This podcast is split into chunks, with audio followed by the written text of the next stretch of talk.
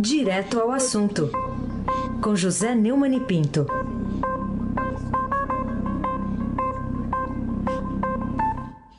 Oi, Neumann, bom dia. Bom dia, Carolina Ercolim, Bárbara Guerra, Almirante Nelson e o seu pedalinho. Moacir Biasi, Clã Bonfim, Manuel Alice Isadora. Bom dia, melhor ouvinte. Ouvinte da Rádio Eldorado 107,3 FM. Carolina Ercolim, tintim por tintim. Hoje acompanhada aqui, viu? Alguém acordou mais cedo, sabe, Neumann? Ah, Tá é? acompanhando aqui no Jornal É, Dourado. que beleza. um deu, garotinho. deu meu bom dia Tá para quentinho ele. é, Deu meu bom dia para ele. Ó, Pra ele ou tá pra ela? mandando bom dia pra você, tá? Quer dar bom dia pra ele? Não? Claro que não, né? Óbvio que não, né? Que ele daria isso. Ô, vamos falar um pouquinho sobre uma mudança de planos aí do, do governo em relação ao anúncio do programa Renda Brasil, né? Que era para ser feito hoje, mas o presidente Bolsonaro parece que não gostou muito do valor, né? Que deve substituir o, o Bolsa Família depois do auxílio emergencial. O que, que você achou dessa mudança de planos? Eu acho que é natural no governo, o, o Bolsonaro vai na frente, né?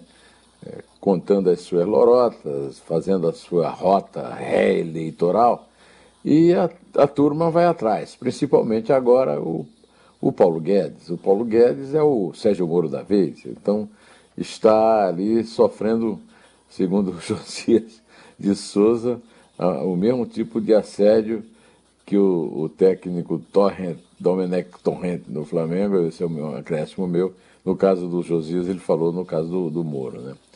A quantia a ser paga é um dos vários aspectos, segundo a equipe do Planalto, a serem reavaliados a pedido do presidente. A questão toda tem que saber como é que vai arrumar dinheiro para pagar é, essa, essa, esse custo, para bancar o custo de 52 bilhões de reais da Renda Brasil, Guedes eh, está propondo a extinção de programas considerados ineficientes, que ele considera ineficientes.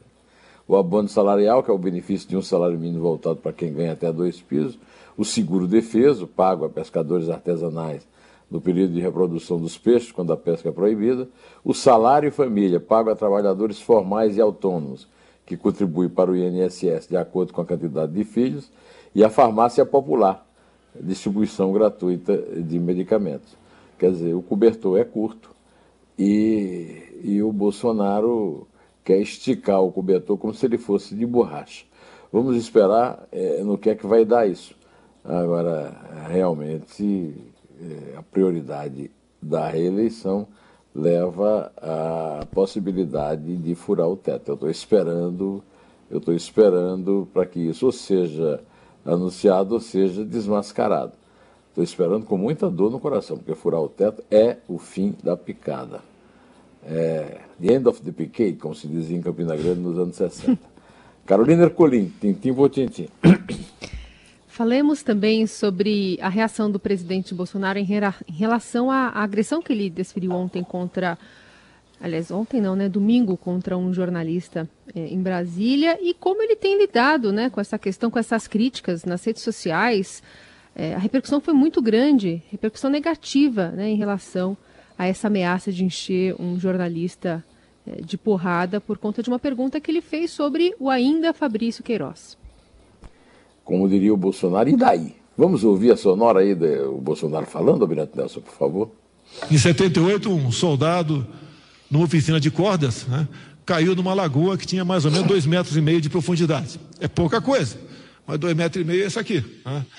E eu consegui, era um jovem aspirante do Exército Brasileiro, tinha, tinha 23 anos, sempre fui atleta das Forças Armadas, né, aquela história de atleta, né? Que o pessoal da imprensa vai pro deboche. Mas quando pega num bundão de vocês, a chance de sobreviver é bem menor. É isso aí, ele disse mesmo. Né? É, hoje, o Brasil tem 115 mil mortes decorrentes do novo coronavírus e ele, ao participar de um evento inapropriadamente chamado Vencendo a Covid-19, nós não estamos vencendo a Covid-19, no Palácio do Planalto, na manhã de ontem, o presidente continua com a sua lorota de sempre. Né? contando memórias da caserna, é, e no momento em que a respeito de um assunto que não, que não, que não é propriamente o mais adequado para isso. Né? Ele citou, aliás, lá na solenidade, o Luiz Henrique Mandetta e o Nelson Tais, é, e se esqueceu, viu, o, Carolina? Se esqueceu de citar os 115 mil mortos. A Eliane Cantanhede não esqueceu, não. Escreveu um artigo chamado 115 mil bundões e concluiu dizendo: a ameaça de dar porrada foi diante da Catedral de Brasília. E o título do vídeo deturpado, sem a pergunta do repórter sobre o Queiroz, é um versículo da Bíblia: Conhecereis a verdade e a verdade vos libertará. Nada mais apropriado no momento que vive o Brasil. A verdade está aí, escancarada, à vista de todos. Pena que milhões se recusam a admiti-la e a se libertar. Carolina Ercolim, tintim por tintim. Neumani, fala um pouquinho sobre o seu artigo que você escreveu no blog, é, chamado Eleitos não devem ter privilégios ilegais. É, eu, como sempre eu faço, eu digo a, a linha fina, que é que tenta resumir o artigo do blog. Chefes das instituições que fingem assegurar liberdade, a informação pela cidadania, só reclamam, mas não punem abusos violentos de Bolsonaro contra esse conceito sagrado da democracia. O último parágrafo do artigo fecha: nada justifica a inércia dos falsos guardiões da democracia. A liberdade de expressão não é garantia para os meios de comunicação, mas para os cidadãos, que têm o direito sagrado de saber como o dinheiro dos impostos é gasto pelos poderosos que elegem. Não há dispositivo constitucional que garanta a quem tenha sido empossado legitimamente após uma vitória na eleição livre e justa, a posse dos recursos de todos. O presidente covarde que agride repórteres porque não se justifica o injustificável não tem o direito de se locupletar com a pusilanimidade dos chefes de outros poderes que têm o dever de zelar pelos eleitores e não pelos ilícitos privilégios dos eleitos. Eu chamo a atenção também para o editorial na edição impressa do Estadão hoje, também na edição virtual, a pergunta que aborrece o presidente, que termina assim: se tiver, aliás, a linha fina do editorial é: se tivesse uma boa explicação para os seus negócios esquisitos, Jair Bolsonaro certamente já a teria dado, sem recorrer à selvageria. E conclui: Bolsonaro escolheu ofender os repórteres que o questionam a respeito desses negócios esquisitos. Ainda ontem voltou a atacar os jornalistas, chamando-os de bundões, covarde, no dialeto dos valentões, se tivesse mais uma boa explicação. O presidente certamente já teria dado, sem recorrer à selvageria. Como aparentemente não tem, faz o que sabe fazer melhor, parte para a intimidação. É inútil, pois a pergunta incômoda continuará a ser feita até que haja uma resposta convincente dada pelo presidente ou pela justiça.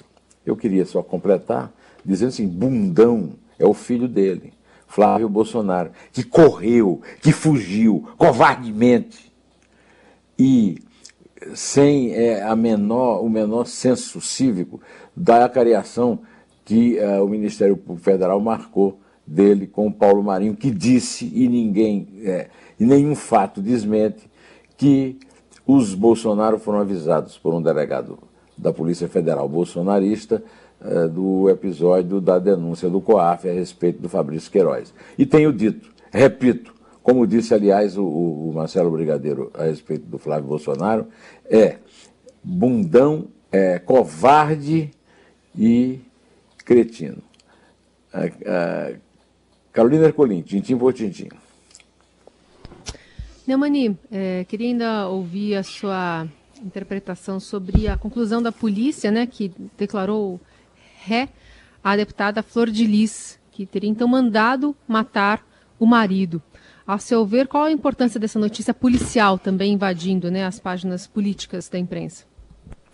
É, na Polícia Civil do Rio de Janeiro, Ministério Público do Rio de Janeiro, prenderam nesta segunda-feira oito pessoas pelo envolvimento na morte do pastor Anderson do Carmo, executado com mais de 30 tiros em 16 de junho de 2019. Né?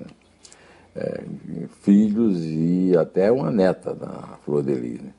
Segundo a Força Tarefa da Operação Lucas 12, a viúva, a deputada federal Flor de Lis, que todo mundo viu na televisão desde essa volta da notícia ao noticiário, né? chorando e mandando mensagens para o além, para o querido que perdeu, é a mandante do crime. E, mas ela não pôde ser presa por causa da imunidade parlamentar. Somente flagrantes de crimes inafiançáveis são passíveis de prisão. Segundo a polícia, antes do assassinato a tiros, Florilis começou a tentar matar o marido em maio de 2018, botando arsênico na comida dele. As prisões foram expedidas pela terceira vara criminal de Niterói, que aceitou a denúncia do Ministério Público e tornou Florilis ré. A evidência absurda do foro privilegiado que autoriza mandatários a matar é uma é, jabuticaba, como se diz na gíria, bem tropical brasileira, né? o fim de todas as picadas. É, é, o caso de lembrar o Francilino Pereira, do governo de Minas, perguntou que país é este, e que depois o, o, o, o Renato Russo fez uma belíssima canção né, a respeito disso, e o poeta, o poeta Afonso Romano de Santana também. Um abraço, poeta. É, Carolina Ercolim, tintim por tintim. Hoje o Estadão destaca no portal, aliás, está lá nesse momento, a falta de saneamento básico no país reforça desigualdades, né? Que tem é, muito é, dessa retomada verde que o Estadão está se propondo a, a, se debruçar sobre, né? Tratar sobre questões importantes para a gente abordar também nesse pós-pandemia. Então, eu queria saber que relação você vê entre a escassez de esgoto e água tratada encanada nas comunidades pobres e a realidade né, do cenário social brasileiro. É uma reportagem da, é de René Pereira, né? No, no Estadão, que tem chamada na primeira página, e que eh, escreve o seguinte: um dos objetivos do novo marco regulatório, nós falamos aqui, nós elogiamos aqui o marco regulatório, né? do setor do saneamento básico, aprovado em junho, é reduzir as disparidades no Brasil, atraindo grandes investimentos para melhorar o desenvolvimento econômico e humano das regiões. Além dos ganhos na área de saúde, a maior cobertura do serviço de água e esgoto é capaz de dar impulso à economia local com impacto sobre produtividade, renda e valorização imobiliária das cidades. Enes cita também o presidente do Instituto Trata Brasil, Edson Carlos, que é um, uma ONG que é uma empresa que lida com esse assunto com muita competência. O saneamento básico é a infraestrutura mais transversal na cidade, uma vez que os serviços ajudam em várias frentes, começando pela redução das doenças e dos gastos em saúde. Essa melhoria na saúde ajuda em ganho na educação e na produtividade do trabalho, valor dos imóveis e turismo, é, afirma o presidente do Instituto, Instituto Brasil, Trata Brasil, Edson Carlos. Carolina Ercolim, tintim por tintim você tem a dizer também sobre a informação da Polícia Federal sobre a qual o líder do governo no Senado usou sua influência para um ministro receber empresário acusado de lhe pagar propina? O líder do governo no Senado é o Fernando Bezerra Coelho, que eu já falei várias vezes aqui, é descendente em linha direta de Duarte Coelho, primeiro capitão hereditário do Recife, quer dizer, é a aristocracia da aristocracia. Né? E ele além de ser líder do governo Bolsonaro e de ser do MDB de Pernambuco, mas é, é passou por todos os governos, né, do, da esquerda, do centro, e agora está liderando com o Bolsonaro, levou um empresário investigado pela Polícia Federal para duas reuniões com o ministro da Infraestrutura, Tarcísio de Freitas. A Polícia Federal aponta suspeitas que Bezerra tem usado sua influência política junto, política junto ao governo federal para defender os interesses desse empresário investigado sob suspeita de pagar 2 milhões de reais em propinas ao senador. A Polícia Federal do Bolsonaro disse que não vê indício de ilícito do ministro da Infraestrutura. Eu não sei se tem ilícito ou não. Agora, a verdade é que o, a esplanada dos ministérios é um gigantesco escritório de advocacia administrativa, mas é, Ninguém liga para isso. O Bolsonaro prefere agredir os repórteres, não responder as perguntas do que falar nisso. E o Tarcísio de Freitas não está em questão. O que está em questão aqui é o líder do Bolsonaro. Né? Muito embora que também o Tarcísio de Freitas não tinha o que fazer a não ser receber. Agora resta saber se atendeu ou não. Né? A Polícia Federal não, não esclareceu isso. É, estamos esperando que esclareça ao contrário do presidente Bolsonaro e que, em vez disso, não dê um murro na boca do repórter que for perguntar. Carolina Ercolim, conte, por favor. É três. É dois. É um. Em pé.